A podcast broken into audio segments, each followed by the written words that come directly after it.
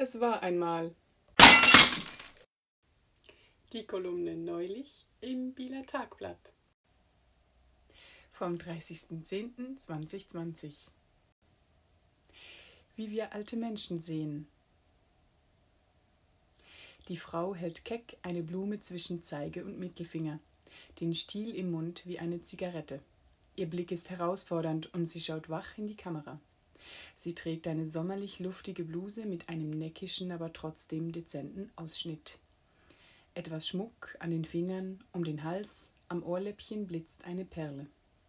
Sie ist ein Lockenkopf und hat die großen Locken über ihren Kopf nach rechts gestrichen. Die Haare sind wuschelig und etwa schulterlang. Sie ist zurückhaltend geschminkt, etwas Eyeliner, die Augenbrauen etwas nachgeschminkt, aber nicht überzeichnet. Sie schmunzelt mit ihrer Blume zwischen den Lippen. Am liebsten würde ich sagen, hey, wer bist denn du? Und ein bisschen durch diese Haare wuscheln. Das Bild zeigt eine sehr alte Frau. Das stellt man sich aber anders vor, wenn man die obige Beschreibung hört, gell? Die Frau hat alle ihrem Alter entsprechenden Falten. Man sieht die Linien auf der Stirn, an der Nasenwurzel, die Lachfalten, kleine Fältchen fächern sich um ihre Lippen. Sie hat viel gelacht und es ist ihr offenbar nicht vergangen.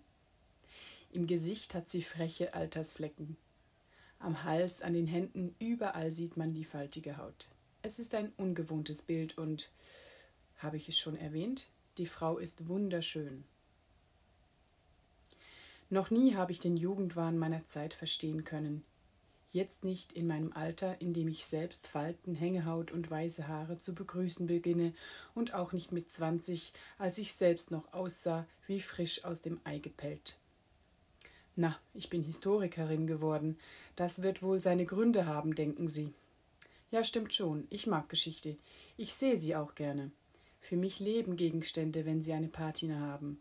Und ich liebe charismatische, lebendige, nicht Botox gelähmte Gesichter und Körper, die ein Leben erzählen.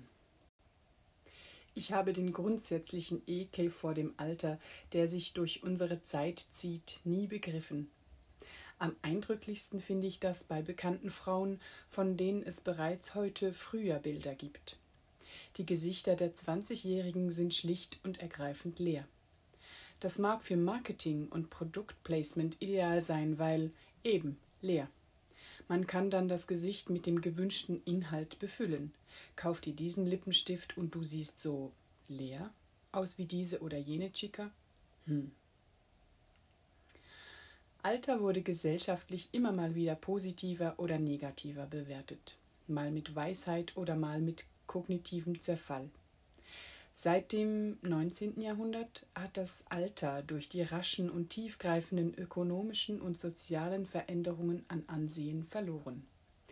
Die Medizin, die das Alter als degenerativen Prozess aburteilt, hat dabei nicht geholfen. Im 20. Jahrhundert wurde zudem Jugend und Jugendlichkeit zu einem gesellschaftlichen Wert und die Ästhetik von jungen Körpern in Mode und Kultur in den Massenmedien verbreitet. Da darf man sein Bild vom Alter und vom Altern doch bitte gern mal hinterfragen. Am besten einmal die Zeit nehmen und so ein vom Leben gezeichnetes Gesicht ansehen.